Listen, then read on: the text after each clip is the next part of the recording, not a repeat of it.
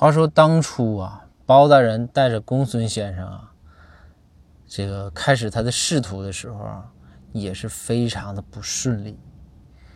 很多时候啊，都为了坚持理想，总是被很多人呢踩踏啊，各种使阴招，各种毁毁呀。最苦的时候，两个人都吃不上饭。